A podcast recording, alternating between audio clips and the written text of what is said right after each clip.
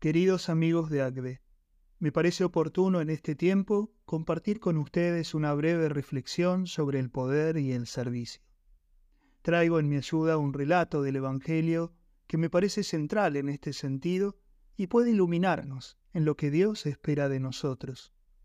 San Lucas nos habla en el contexto de la última cena del Señor, inmediatamente después de la institución de la Eucaristía, de una discusión que se suscitó entre los discípulos más cercanos a Jesús. El punto en cuestión era quién debía ser considerado como el más grande. Lo primero que llama la atención en la situación es el contraste entre la actitud de Jesús y la de quienes lo rodean. Mientras Cristo se dispone a entregar su vida, haciéndose servidor de todos, los apóstoles están enfocados en tratar de asegurarse la mayor cuota de poder y reconocimiento posible para sí mismos. La disputa lleva a que se caldeen los ánimos y Jesús tiene que intervenir. Pero lo que es aún peor, la escena nos revela a discípulos completamente desenfocados de lo importante, cegados por sus propias pasiones e impedidos de ver que la pasión ya ha comenzado a desarrollarse frente a sus ojos. ¿Quién es el más grande? La pregunta reclama inmediatamente una aclaración. ¿En qué sentido o aspecto? ¿A los ojos de quién? ¿En comparación con quiénes? ¿Será esta multiplicidad de posibles enfoques el motivo por el cual se generó esta discusión entre los que seguían a Jesús? La fuente del conflicto está en que distintos aspirantes al título de mejor discípulo podían sentirse con derecho a ser reconocidos desde diferentes puntos de vista. El problema va mucho más allá, es más profundo. No se trata de la necesidad de una clarificación de las distintas miradas.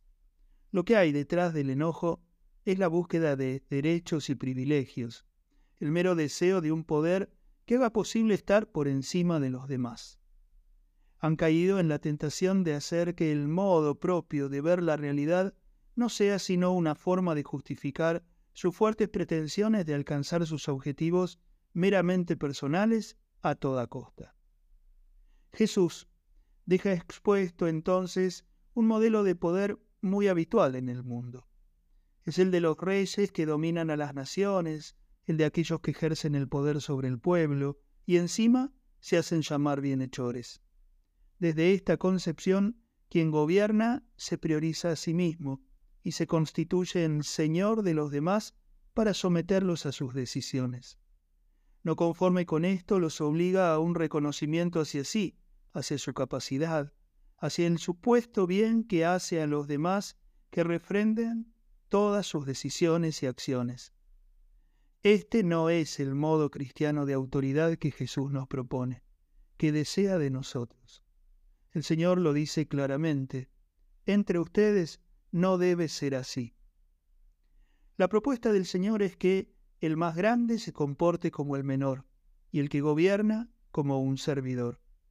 Estas palabras, muy sencillas, vienen a proponer un cambio radical, donde la grandeza que busquemos esté puesta en la firme decisión de hacer de mi autoridad un servicio a los demás. El pasaje culmina con Jesús proponiéndose a nosotros como ejemplo de todo esto. Yo estoy entre ustedes como el que sirve.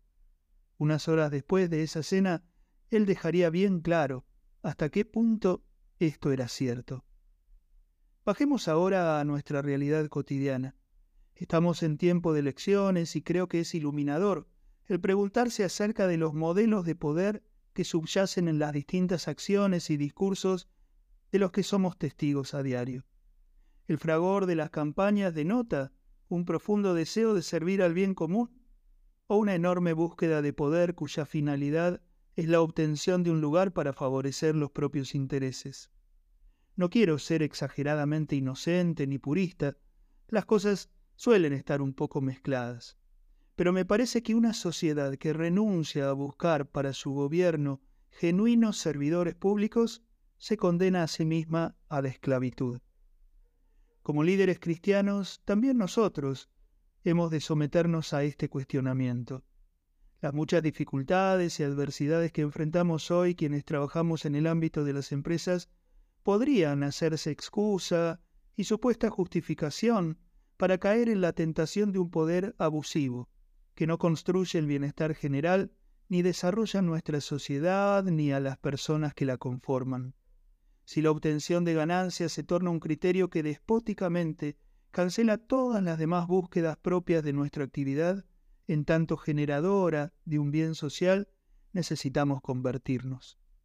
Los contextos difíciles son una invitación a la grandeza. Dios nos ha pensado desde siempre para ser grandes como servidores y para enfrentar las dificultades que nos tocan atravesar.